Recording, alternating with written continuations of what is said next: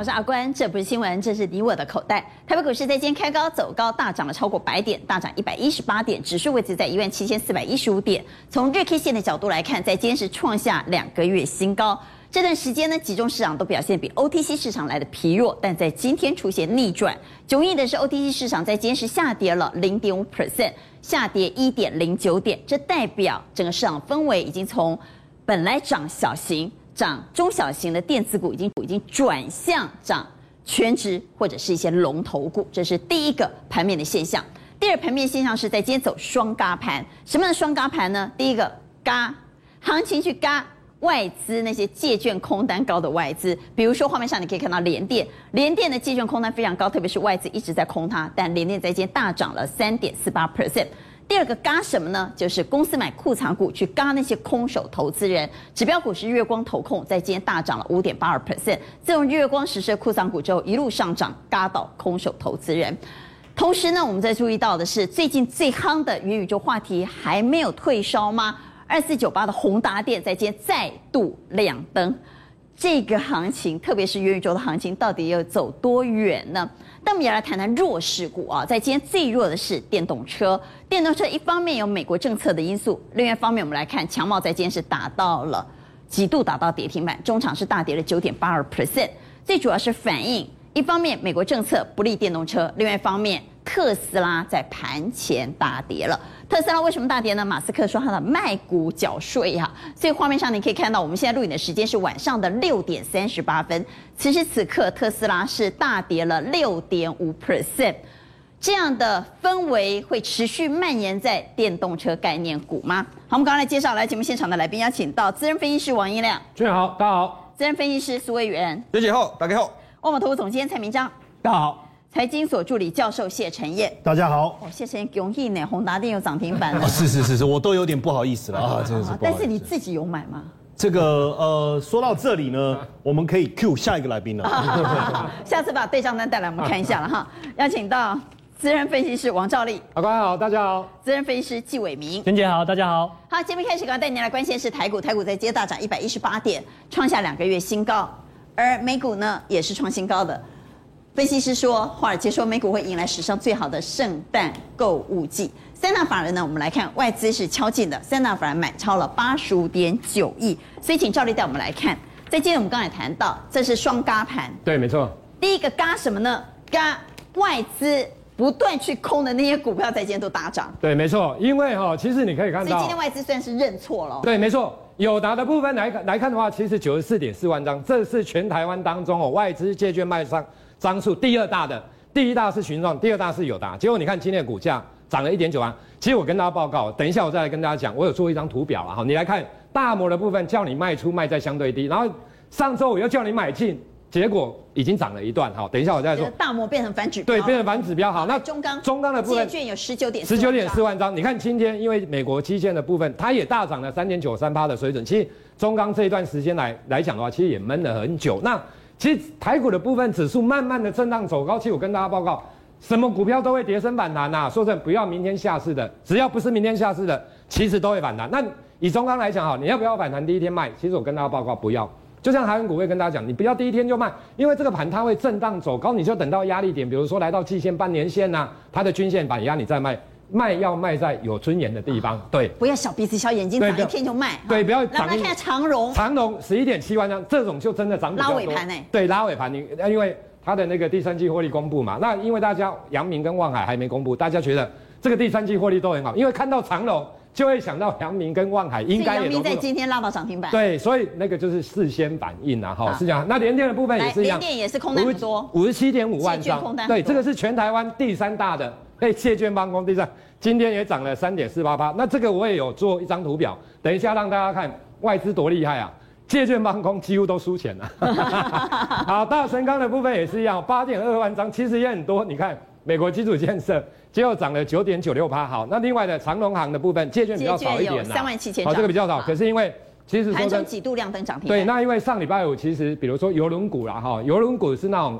坐船去玩的那一种游轮啊，还有航空股，连波音上周五都涨了五趴多啦。你像那个西南航空，行情，哎，对，就起风行情。那我们回来谈外资最近，特别是那些放空外资，最近真的很不很惨呐。我跟你讲，我们来看一下你做的。对，好，来，我们来看一下哦。其实下一张图表你可以看到群创的部分哦。其实大摩在这个地方十月二十号的时候跟你讲说，嗯、第四季面板的报价还会惨跌，还会惨跌，从增持到降到中立。你看结果，其实说真的，哎，跌跌没多少啊，哦，利空就稍微跌下来一下。好，结果呢，他在上礼拜我跟你讲，哎，拍谁？他把中信调升至买进，嗯、哦，就是增持持股的意思，就是买进。你看，叫你卖这边，结果叫你买这边，然后结果他们其实嘴巴说的跟做的不一样。你看到哈、哦，他融券其实最近都已经开始，他叫你卖，其实它已经在回补了。你看这条黄色均线就知道，这个是借券卖出张数的总额啊，心口不一。对，所以你看这个就这样啊，自己借券回补好。那我们再看下一页的部分，你看年电，年电哈，我跟大家报告好。这个地方，这个是借券卖出，这个是总张数啦，哈。那就真的空很多，真的空很多。你看，有空啊，真的一直空，一直空，它空的价位就在这边，哦。结果借券卖出在这边，结果你看被嘎到了，借券借券卖出回补，你看这条均线就是黄色线就往下，有没有？结果它补在这边啊，结果最近又给你放空，哦，我跟你，哦，真的吗。我不晓得有没有收了息的单呢？哈。对啊，这金价真喜不是真喜放空啊，你看。空成这样子太扯了，这个借券放空的张数比之前还。如果能够嘎到金融巨鳄索罗斯，那也是蛮疗愈的。其实我觉得，假如嘎到它，所以要我要讲一句一句话啦，尽信书不如无书，就是说你不要一直相信外资啦。说真的，外资有时候做错，我跟大家报告的这个都是外资的错啦。那外资今天认错了，我们来看看他到底在今天买了什么。认错又可不可信呢？外资在今天买超了六十七点五亿。对，在今天买超的前十名分别是华航、联电、中钢、长荣航、开发金、中石化、星光金、技嘉、华邦电、元大金。它的认错行情，我们可以跟随吗？对，其实我觉得我应该这样讲，华航跟长荣航的部分，因为后后疫情时代啦，所以他们下去买了哈。那中钢的部分跟联电部分，刚刚有提到，这个借券放空都非常多，所以我觉得这个应该都有机会。哎，这个认错，这个应该。因为联电的空单很多，中钢我觉得这个还，还没有补完嘛，这个还没补完，对啊，这个哈，我觉得基建哈，其实它会慢慢上去，真的。所以它如果继续认错，继续回补，就会继续涨。啊，你只要哈股票不跌，我跟你讲，外资也是人呐、啊，他只是比较钱多的人呐、啊，我跟你讲，他看到他会被怕，因为空单那么多，他真的会怕。所以中钢你也不要害怕，不要真的第一天不一定说明天就大涨，可是我觉得它会震荡走高了哈。那开发新的部分一样，中石化好有金融。新光金其实是全台湾大概借券第五名的被放空。好，所以这里头就谈了投资密码，就是我们只要我们只要去找找哈，到底现在外资借券放空前几档到底是哪些个股，就是投资的机会。对，没错，就是。所以这里头应该投资谁呢？可以买谁？我们看下一页哈，来，我跟大家报告，我从前五大啦，借券放空前五大，嗯、第一名是群创，第二名是友达，第三名是联电。第四名就是宏基，你知道吗？第四名是宏碁，第四名就是宏基的。第五名是星光金。好，来，当我跟大家报报告，刚刚娟姐有提到双轧行情啊，哈，双轧借券放空，它是全全台湾第四大被外资。第二个公司回补库藏股，对不对？公司实施库藏股，我跟你讲，公司实施库藏股比较厉害，还是 CEO 买库藏股，买自己的股票。当然这个要花自己的钱呐、啊，他们的 CEO 一直买，对，一直买，一直买。你看到九月份，今年六度的加码，总共买清。一千五百万，一千五百张。你说这个，他假如看不好公司，他怎么可能自己买？他一定是看好公司啊。只是公司只是库藏股还好，但是公司的钱，这是白花花可以花的钱来办，对不对？所以大家要买。那我跟大家报告，另外的，它其实 EPS 很好啦，第三季 EPS 一点零一，是近十一年单季新高，前三季已经赚了二点八八。好，那我再跟大家报告，其实大家看技嘉最近的涨，就是因为 Win 十一的一个换机潮，其实。在所谓红期的部分来讲的话，它也会受惠十一的换机潮跟消费旺季，还有另外一个很重要的，其实大家只要担心面板叠加，对不对？比如说像面板这一些报价跌，其实对品牌厂是好事啊，因为它采购的便就比较便宜，成本降低。对啊，那你假如说怕驱动 IC 供货太多哦，像之前的不管天域啦这些股票的驱动 IC 假如没有涨价，真的供货多了。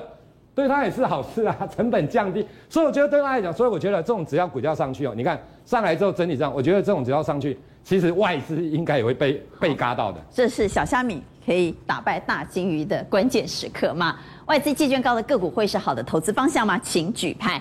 认为这些个股我们去查查，哇，借券非常高的，就有机会走外资认错行情吗？好，一二三四五六六个圈。我们刚才谈到，今天盘面有三大最强族群，第一大是外资认错股，第二大呢，我们来看库藏股嘎到空手投资人。这些个股呢，最近也非常强，就是公司下去买库藏股的个股，在今天表现很好。对，公司派去做库藏股哦，主要就是他他自己看好，然后他认为股价被低估，他才敢去买嘛。啊，那但是呢，不代表说市场会认同。你看哦，这个十月份以来，就是说有几家公司是库藏股的公司，对，是实施库藏股，但是我红色圈起来代表说，呃，市场认同的，它因为它股价真的有涨上来，华讯这个也涨了一段，然后呢，光照哦，还有这个和情控，这也是涨了一段哦。然后呢，彩晶上个礼拜我宣布啊，这股价连涨两天。今天你看到三七一的日月光是直接啊，这个跳空大涨，对不对？那这个里面呢，我认为啊，这个光照它的执行效率是最快的啊，因为它要买六千张，结果它花了两天时间，执行率大概是五十八趴。为什么？因为它的公司公告，那会不会它已经买完了，后面就没有上涨的力道？呃，我觉得应该还有上涨力道。为什么？因为它下午公告营收哦是创历史新高哦，因为。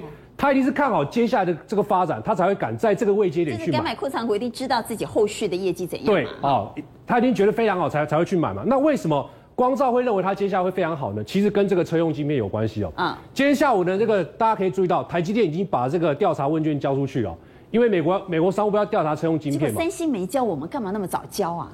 哎，我觉得这个这个交出去哦。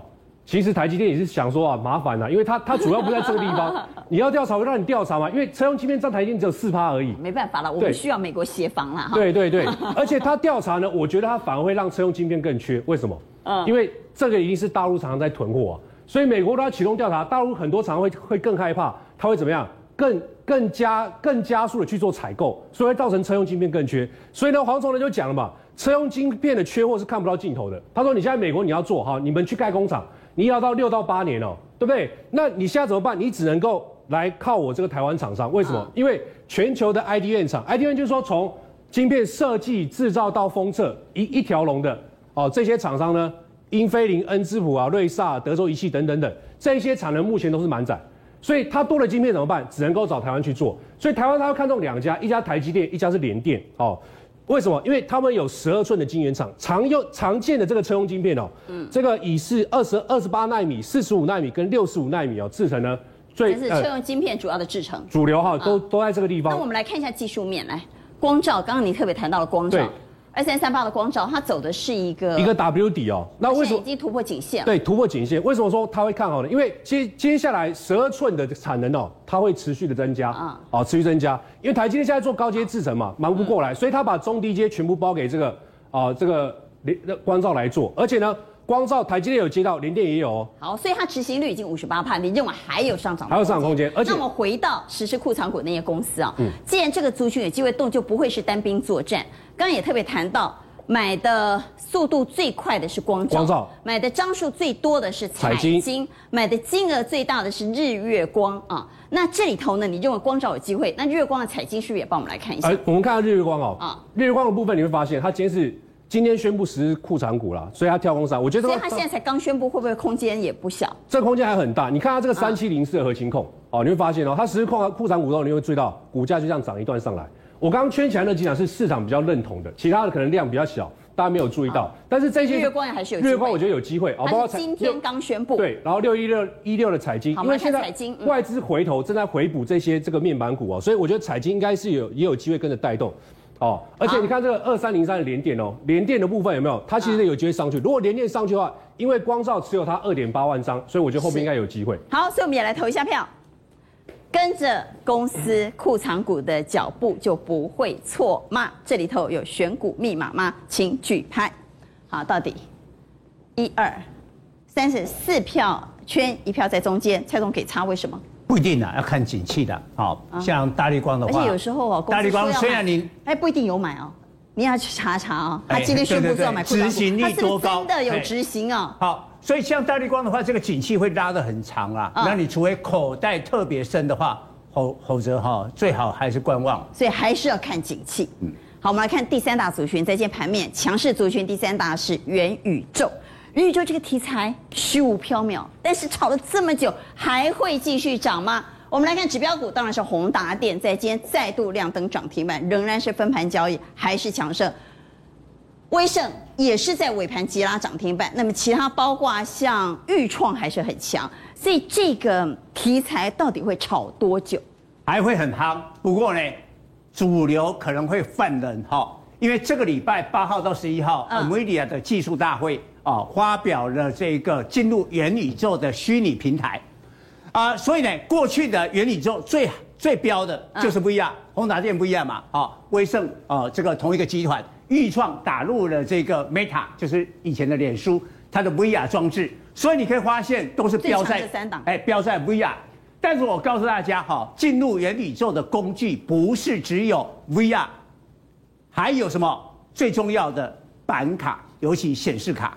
所以你看到今天显卡的立台啦、印泰啦、技嘉，其实也都很强。所以这个族群会接棒，接棒。好，然后我们看下一个。好，我们先看中国，中国始终是这个应用市场，所以最重要的一个市场，它也在改变。但是今天另外一组的。宝通科技、天神娱乐、哈、天舟文化做什么？什么的？哎，做什么？就游戏电竞。哦。为什么？大家认为哈，你假如啊，未来的元宇宙初期都是游戏，游戏里面就要用显卡啊。那电竞这个产业的话呢，应该会比这个元宇宙更早是裸视的三 D，就不要戴眼镜，三 D 可以看到。好，所以这个需求会会出现。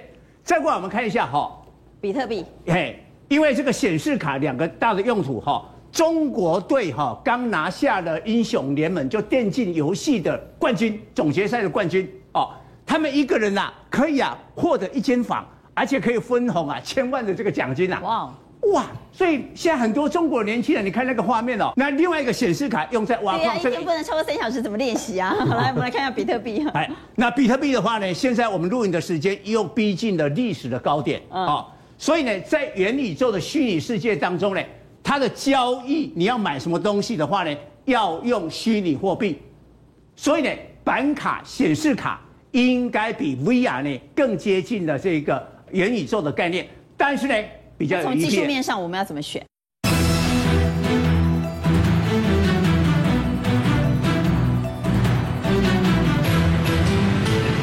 比较有 EPS 嘛？哦。像立台前三季就六块六了嘛，维新还没有公布啊，但是一般认为维新技嘉今年的 EPS 都十八块起跳，哎，所以他们呐本益比全部在十倍以下。那法人先买这一档，我们看二三七七六技嘉，不管是投信啊、外资啊，因为它比较正规嘛，所以大家买觉得买技嘉加兔懂哦，而且哈，万一买错了，明年有高股息啊，对不对？起码高股息也是高殖利率。创下了波段的高点啊，但是另外一档二四六的立台看起来比较落后，嗯，因为立台今年也会赚到八块哦，但是相对来讲还没有像技嘉这么大的这个上涨啊，所以呢，应该今天今天最其实最后收盘它涨幅反而比较大一点。好，所以现在很多人啊，投资人在聊天的过程当中，经常在谈元宇宙，他们说今晚的波杯元宇宙的对比丢西呆，那问题是元宇宙涨那么多该怎么买？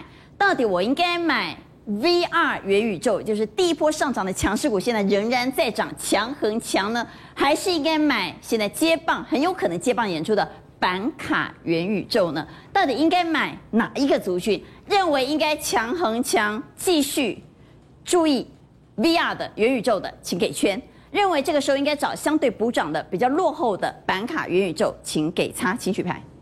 好，所以。有四票认为还是应该着眼在原本的强势族群，但赵丽和蔡总认为应该开始找板卡股。当然要问陈燕啦，来陈燕啦。我就想说，应该会只有我举圈，你知道吗？没想到既然有人，既然也跟着我屁股后面也上来，对不对？人家不是跟着你，人家是自己决定的。他们也有主见，对对对。其实我觉得到是呃，但这个不会涨太多吗？会，所以我要提醒大家，最后的上涨日可能就是在十一月十二号。那你还叫人家这个时候买这个族群？呃，应该是礼拜五啊，今天礼拜一啊，还有四天啊，对不对？短线上还是会强，但是要留意啦，因为十一月十二号一旦它开放出来以后，大家一冲，这里要小心。我觉得其实。最强一开始就是宏达电嘛，所以宏达电跟威盛他们就是一组的。那既然其实这种操作逻辑就跟之前在做航运股一样，你去买其他反而都不会涨，啊，你去买最主流的、最开始涨的反而是最有机会。就是领头的会一波做到底。对，没错，我是这么认为。好，但是刚刚蔡总也说了哈，这个族群呢，因为没有 EPS 买起来还是会心惊胆战了。我们谈完了在今天最强的三大族群之后，回到政策面来做讨论。拜登的基建终于过关了哈，这一次过关。到底对哪些族群会受惠，哪些族群反而有可能会让大家失望呢？我们先来看赵元基建案终于过关了哈，千呼万唤终于过关了，拜登松了一口气，谁也松了一口气呢？钢铁股也松了一口气呀！哦，钢铁股说：“我等等等，终于等到这一天了。”所以到底这个饼有多大？委员，好，这个钢铁股的观众朋友真的。等很久，终于等到，对，可能等过头了。你知道这个基建已经喊多久了？然后一直卡关、卡关、卡关。对，啊，终于终终于涨上去了，而且今天几乎是全面性的一个喷出的大涨。那我们来看一次，看一下这次基建的一个内容的部分有什么？这个一点二兆的这个基建法案，其实。大家在想啊，它里面有包含四大主题哦。第一个就是这个所谓的一个基础建设，然后呢还有铁路运输，再来呢有高速运输、高速的一个网络的部分，以及呢洁净能源。那其实大家就会想啊，哎，又不是只有钢铁，为什么只有今天钢铁涨很多，其他的族群没有涨？为什么？因为这里面我们看到上面的金额，一点二兆里面包含所谓的基础建设跟铁路运输，就已经占了快要。三所谓的一个三千五百亿的部分，哦，这是大部分的钱就是用在这里。对，再加上其他零零总总，后面这个新增加预算，像什么公共交通啊、机场啊、安全水水利啊、港口这些等等，哎，钢铁就是你知道吗？这样加加可不可以几半呢？所以大概一半哦。最受惠。对，所以钢铁最受惠。所以为什么今天钢铁的反应最激烈？大家本来就想，哎，有人去追水泥，哎，没动；去追追这个网通，哎，没动，就反而都是涨涨钢铁。不要以为哦。美国现代化国家，嗯、他们其实很多基础建设很烂对对，所以为什么拜登这次一定他要让他过？其实主要有两个原因。第一个就是他现在的民调哈声势低低 low 啊，为什么一直往下？啊、其实，在十一月二号的这个维吉尼亚州的州长的选举啊，民主党是惨败，所以呢，对于拜登来讲，哎，我一定要赶快扳回对，我一定要扳回一城，要有一些作为嘛，所以呢，赶快让他通过，这是第一个重点。第二个重点在于说什么？现阶段美国的一个基础建设啊，哎，金价真暖啊！我怎么这样讲？我举举几个例子啊，像美国的这个东岸的迈阿密哦，大家知道迈阿密海滩呐、啊，不是说美女而已啊，有有这个海海滩的一个部分啊。那呃，这个迈阿密有一栋这个大楼哦，三十八年的大楼，哎，整个坍方啊，因为海水的侵蚀冲蚀啊，这个钢筋都外露了，所以。在这个美国的工程师协会啊，把美国的基础建设评为什么 C minus？哎，C minus 是是很烂的哈，很烂的一个部分，所以这这产生很多的一个问题啊。除了除了迈阿密以外，东岸有问题啊，西岸有问题啊。美国西岸的德州跟加州啊，水坝这个九十一年的这个水坝的闸门啊。直接被冲垮，哇！这个造成很多人流离失所。那另外，加州的这个这个所谓的一个水坝也是溃堤，造成十万的一个难民哦，都都造成大家的一个很恐慌的部分。所以，拜登因为这样的状况，他必须呢将这个整个一个所谓的一个呃基础建设赶快做一个实施的部分。那除了这两点以外，我们来看一下哦，现阶段的一个美国其实。在钢铁的需求，因为基建已经过了嘛，钢铁需求一定会快速上升。二零二二年大概会增加三到四个百分点，而且现阶段的一个什么，大家也看到这张图表，二零二二年预估可以增加大概四点八个百分点。那另外呢，美国因为这个中国因为之前的这个所谓的一个呃能源能控能源双耗的一个部分哦，让整个钢铁的一个所谓的需求啊，这个供给啊，已经受到一个很明显的压缩，价格飙涨。那现阶段呢，其实。美国很不爽这一点呐，哦，所以呢，将它刻了一个非常高的一个关税，关税高到哪里？百分之一百四十一。我举一个例子啊，这个呃，以这个热压钢板来讲，现在报价那个时候的报价哈，五千零三十块每公吨人民币啊，它如果原本刻百分之二十五是一千两百五十块，如果刻一百百百分之一百四十一，等于说它要刻七千零九十二块，我卖一公吨就赔一公吨。所以呢，它不可能会做嘛，所以整个的一个美国呢就不会像这个中国进口所谓的钢铁部分，那谁会受惠？就是台厂会受惠。好，简单来说，美国的基建案过关了，对最受惠的是钢铁。是美国的基础建设呢，因为其实很多都很烂了哈，所以现在如果要重建的话，那么需求就会上来。刚刚谈到至少上来三到四个百分点。对，没错。第二是中国，因为跟美国在打仗嘛哈，所以美国对中国的钢品磕了高额关税。中国钢品如果进不去美国，那美国又要基础建设，跟谁买呢？台湾非常有机会，对，台湾非常有机会。好，所以我们看钢铁股，对这些个股的部分的话，像这个，其实这些个股，对这些这些个股的部分都有机会。那我直接跟大家讲，其实要去找出口到美国的，这最重要，因为大家想出口到美国，对这个有出口到美国，因为今天大家这样想，哎，钢铁今天是无差别上涨，反正你有一个钢市都会涨。可是明天我跟各位观众报告，明天没有宰了我港，为什么？明天大家回归冷静，哎，如果没有出口到到美国，它凭什么涨？就会出现这样的状况。所以有出口到美国的，像这个。大成钢、大成钢对，跟大国钢、大国钢、烨辉的部分哦，这几档是最明显是受惠。这四档都有吗？对对对，最大成钢、大国钢、烨辉、跟这个张源部分。大成钢其实对二零二七的部分，投信昨天才开始买哦，前面卖了一大堆，昨天才开始买，今天要做一个买超的部分。那只是说，观众要稍微记得一下，因为呢，这个大神钢的现增价在四十三块哦，大家在这一带，所以呢，防守只要记得四十三块不要跌破之前，它应该还有这个往上的一个空间。那另外像。呃，这个八四一五的大国钢的部分了，那其实他们是母子公司啊。那大国钢在十月这个十八号的时候，他买了十万张的大神钢哦，他自己子公司去买母公司的一个股票，所以大大国钢的部分股本比较小，所以这个成交量没那么大，大家稍微注意一下。那最后跟大家做个结论哦，大家一定会分，哎，到底哪些有国内的，哪些不是国内的哈？其实有个口诀哈，叫做这个如果是国内的哈，叫做北东钢、中丰兴、南海光。这三家公司哦，都是国内的，所以呢，北东北东东钢。啊，北东钢。对，中丰兴中丰兴，南海光。南海光啊，对，这三家都是国内为主，所以呢，今天涨幅都相对小，所以明天不要乱追哦，以大国钢、大成钢、业辉、张元，对，比较比较容易会出现。好，那我们从技术面再来做整理啊，我们来看钢铁长虹站上月线的，在技术面是不是明显转强？这里头包括中钢、中红钢铁、叶辉。运昌、张元和大成钢，好，所以我们去观察一下，像刚刚提到像大成钢跟张元的部分呢，就观察明天它有没有机会开盘直接攻上季线，季线黄色这条是季线，如果它能够攻上的话，那就有机会化解这个季线的反压。那运仓的部分就稍微留意一下，如果突破月线之后，现在其实蛮靠近季线，对，蛮靠近季线，所以这个时候是不要追价呢，还是？其实明天看开盘，对，明天蛮关键。如果明天开盘就过了这条线，我认为适度追价是 OK。可是如果说开平盘或开小低，那就不要追了，风险相对就大了。好，来钢铁。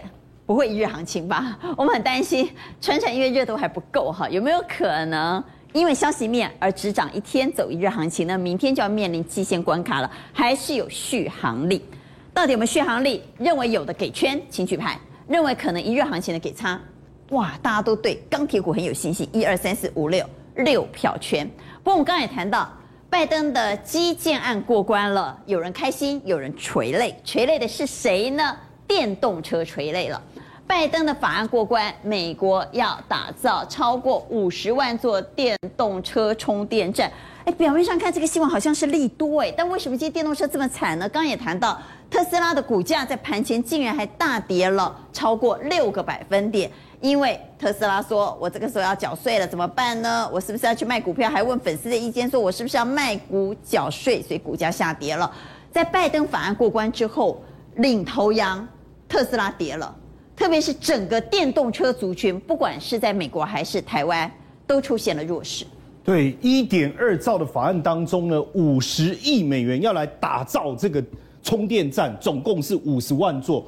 过去老旧的电网，我帮你重新铺上这个高压的这个网络，很嗨啊！所以是不是表错情啊？哎，怎么会这样？你们都弄错了。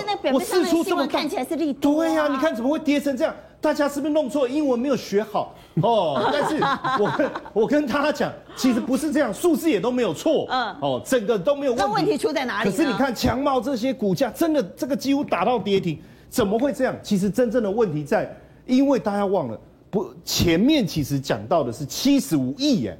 哦。前面讲的是七十五亿，缩水了。对，那你怎么哎东瞧西挪弄弄瞧瞧哎，嗯啊我来干，我来我我哎嘞。这五十亿看起来本来是利多，但是你会回到一开始讲的七十五亿，而且说真的，你看大家都这么多，我七十五亿本来就已经很少，你还弄我，而且这一减是少了五十趴，这二十五不见了，三分之一不见了。对不对？三分之一，所以利多变利空，所以我觉得这个不如预期，这个是大家会觉得担心，说原本很高度的期待，所以电动车的补助恐怕得下一轮了。对，当然充电站虽然第一波有，但是金额又太少。对我我我觉得想办法，因为你看这里面有道路桥梁，有没有？我还有什么宽频建设，我觉得可以学学德国，把想就挪一个名目嘛，因为德国很厉害，他把那个路灯啊变成充电桩。那路灯就不算充电站了嘛，路灯算道路桥梁嘛。我们可以看他现在很厉害，因为他就说我要去哪里充电啊，我停在路边刚好有个路灯啊，我就我自己就拿一个线路就插上去就充电了。当然不是自己偷电啊，是他们真的做了一个那个插座，让你然后你再用 QR code 扫描一下来算电费。我觉得也是一个方法，可以思考看看。但是如果要这样变通的话，那就太麻烦了。所以换句话，这一次的基建案的预算里头呢，充电桩。这个预算太少了，太少了，电动车的补助太慢了，这一轮轮不到。那马斯克卖股又怎么解读呢？那因为呃，大家就说，哎啊，钱从哪里来？你拨这么多钱，对不对？嗯、你不能不可能无中生有嘛。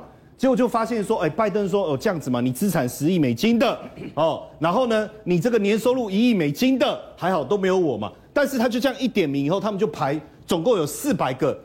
前四百个哦，不不不止这么多了。我说前四百个弄弄两年就可以弄到三千，将近三千五百万。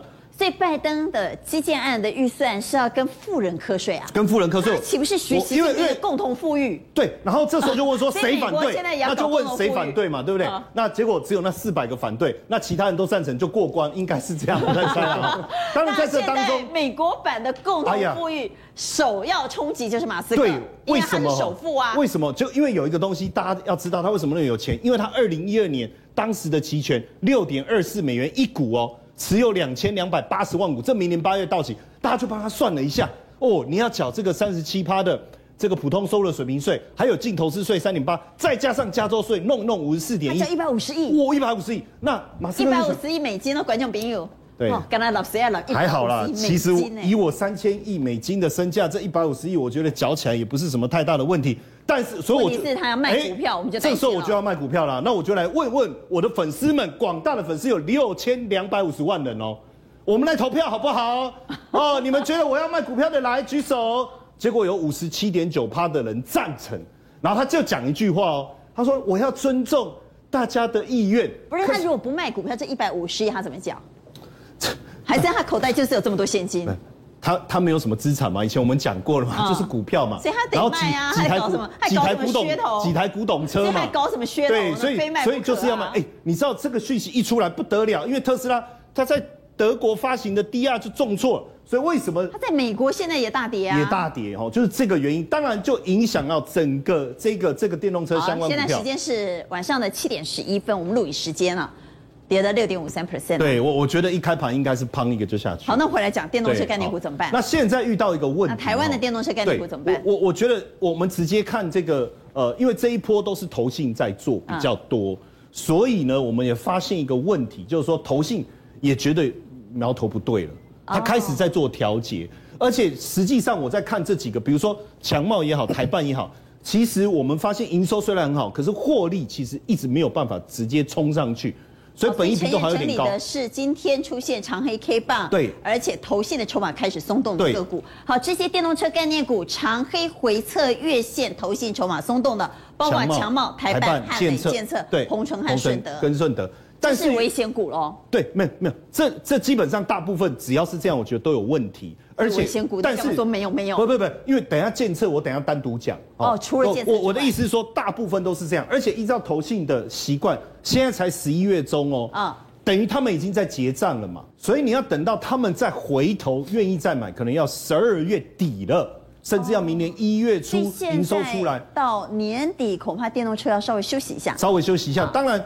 哪一些比较有可能它再回头？像建策本身线图又不错，获利也比较好的，比较有可能。但是它也是要等到年底也，也是要等到十二月底或是。那我跟你讲，对我们的观众而言，年底以后那是长线以后的事了。啊，没错没错没错，没错没错没错。所以这些就不多说了，极短线上，我们有机会再聊。嗯、所以来问一下，电动车概念股在这个氛围之下呢，是不是在极短线上应该要先获利了结，应该先卖一趟呢？请举牌。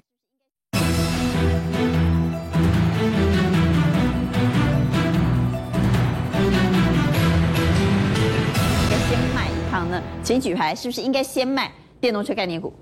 认同的给圈一二三四。哎呦，六票都说不如先卖了吧。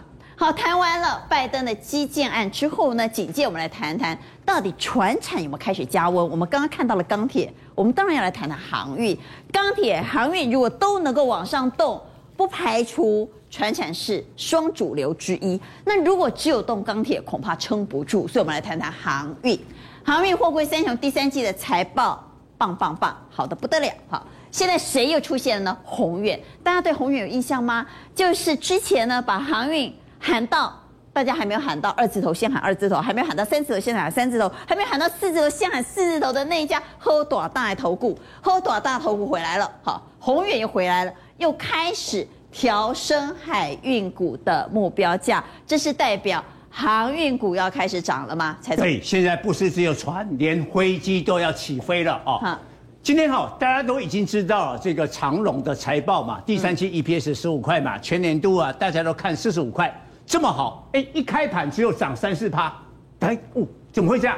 然后呢，你看了盘中全部整理，啊，货柜三九都整理，奇妙的事情尾盘发生，一点钟发生了，对，开始急拉，急拉，阳明甚至涨停，因为它是货柜三雄价位最低的。其实阳明跟万海差不多啦，全年度 EPS 在四十。这种偷袭式的买盘能持久吗？哎，我我看哦，今天你那边变套上，你那些子弹够多，应该套早了开始变啊。因为我也搞懂了，今天外资货柜三雄一共卖了两万五千张，所以早盘呢这个几个小时的压盘在消化外资卖压，消化外资哦，所以更大的本土力量今天进场啊。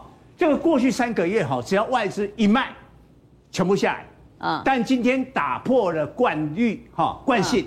尾盘拉上去哦，那另外一个航空这个就比较没有争议，华航啦、长龙航啊，呃，继续的上涨，中辉航啊，也这个营收都创下历史新高。换句话就是说，在今天航运有两大利多，第一大利多是财报很漂亮，对不对？长荣公布第三季税后净利八百零一点三八亿，营收季增四十三趴，全年 EPS 四十五块，给他讲四十五块哦。阳明估计有也有四十到五十哈。第一个是财报非常亮丽，第二呢？韩总把外资的符额洗干净了，不是吗？对。那我们回来讲，那宏远准不准呢？哦，宏远，我们回来看，宏远是最早喊航运，而且喊到很离谱价位的一家投顾，现在又开始出来喊了。哦，其实哈，他很早，他是去年八月的时候呢，长隆只有十四点九，他就开始出具这个报告，一路往上，哦。到了你看他在他在一百的时候喊到两百二，对对不对？然后三百，甚至于喊到三百。还有还有还有，其实哈，长隆已经开始跌的时候，他在九月的时候还喊到三五九，那这一百多还喊三五九，哎啊，后来跌了怕了，怕了以后呢，目标价就降到两百。那现在最新的他又开始做多了，两百一十块。所以其实宏远哈一向对这个航运的景气掌握有它精准的地方，有它精准。但是呢，抵不住，有点语不惊人死不休哎。对，但抵不住那个市场的力量了。该反转就要反转了，该该。那这一波还会准吗？哦，我觉得他这一次哈，把目标价定在两百一的话哈，其实哈，这个趋势是往上。为什么？他的理由我讲给大家。两百一不一定会来，但是趋势是对对，趋势往上，价位不一定来，你可能打个八折啦，打个打个九折之类的哈。嗯。他说哈，这个美国的这个塞港还是持续哦。所以啊，无解。无解了以后啊，你知道我那那个客户哈会急，所以赶快跟长荣、跟杨敏要签一个长约，否则你就没有仓位。在这个一个签长约的时候呢，就使得货柜三雄今年就不用讲，明年的获利也更加的保证。好，那我们回来看二六零三长荣的日 K 线，好吧？我们来看下日 K 线，所以。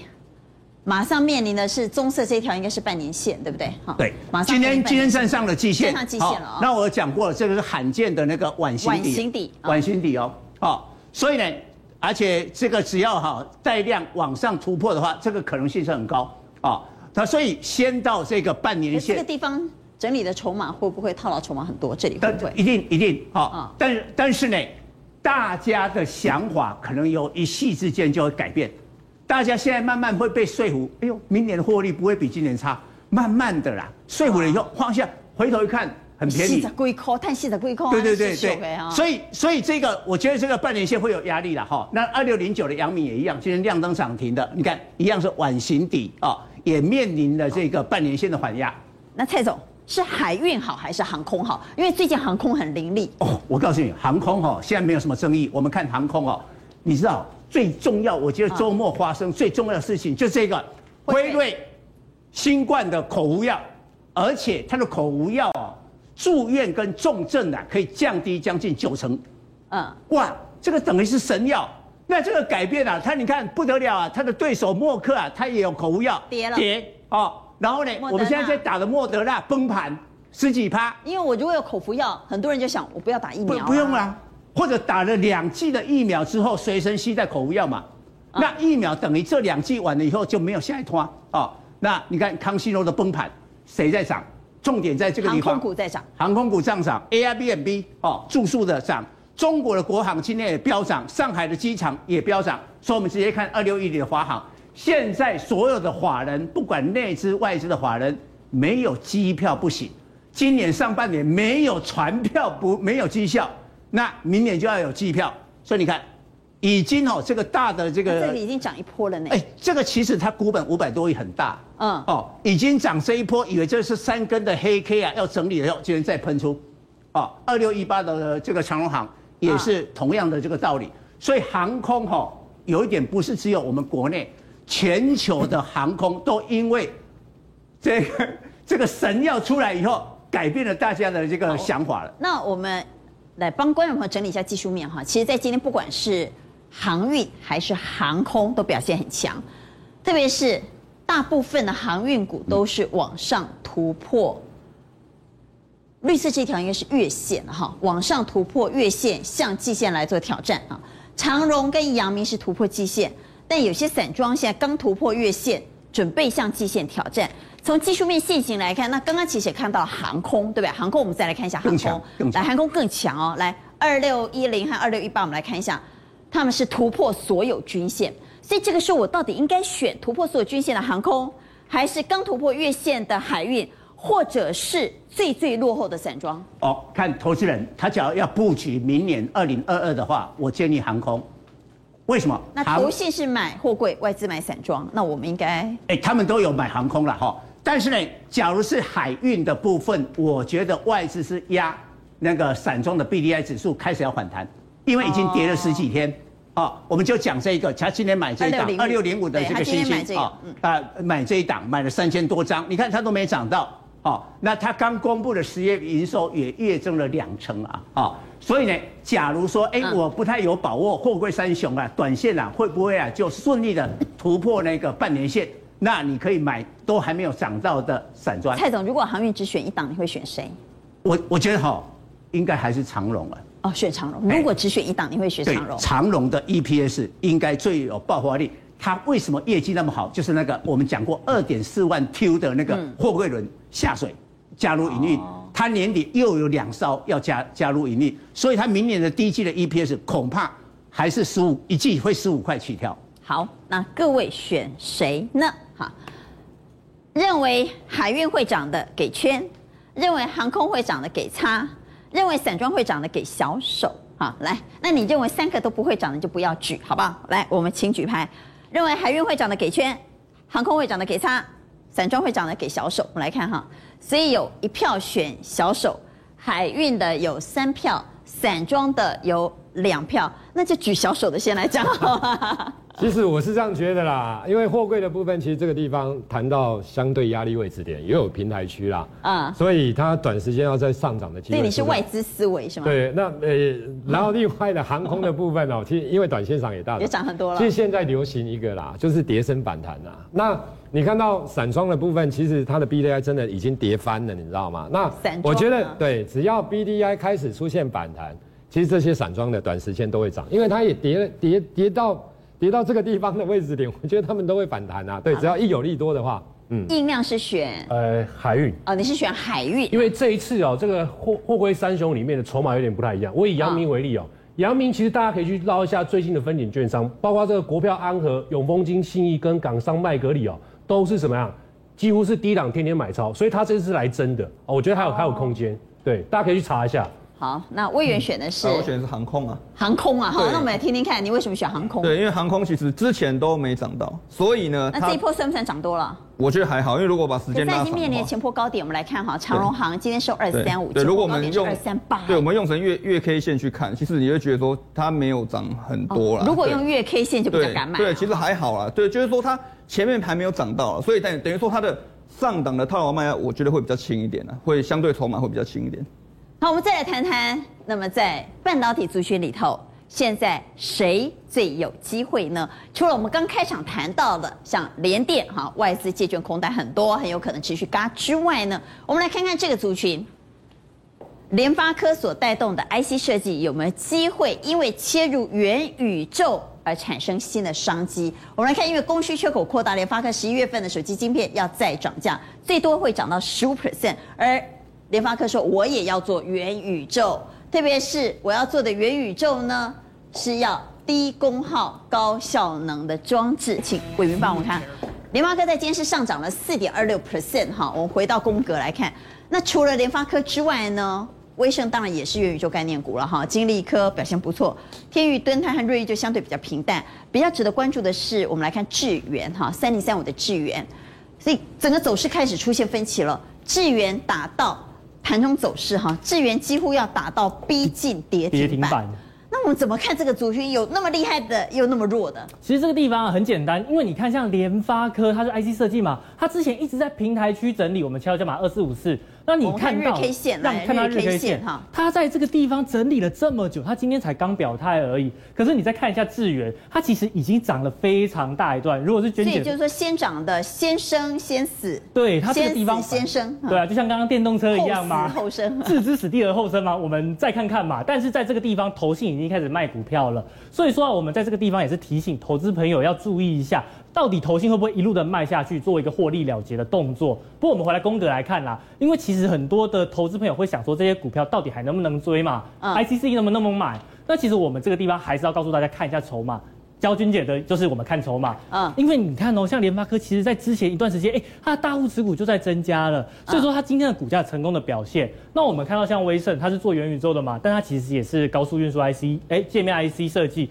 所以它的筹码也是在集中的。那我们看钰创，它其实在反映它的成长性。所以说啊，其实这些股票都是大家可以去稍微留意一下。钰创也是涨很多哎、欸，它涨很多啊，但其实它从底部来看的话，跟智源这些比起来，它的基期还是相对比较低一点，而且它的成长性真的相当的大。它没有赚什么钱嘛，所以其实大家要看的是它的成长性，不要用 EPS 去看。那再来我们，所以你认为钰创可以买，但智源要小心。对，没有错，我认为。威盛和联发科续报，这是你的看法啊？对。那其实像是那像创维和微风呢，这个做高速传输界面的呢，他们其实也都有面临到一样的状况，就是他们的筹码从这个地方大户的持股比例有稍微下降，算只是第一个礼拜，可是所以要小心，要小心。短线上面的话，投资朋友手上有这些股票，微风也是要小心。所以从筹码的角度来看呢，不见得涨多就不会再涨，最主要。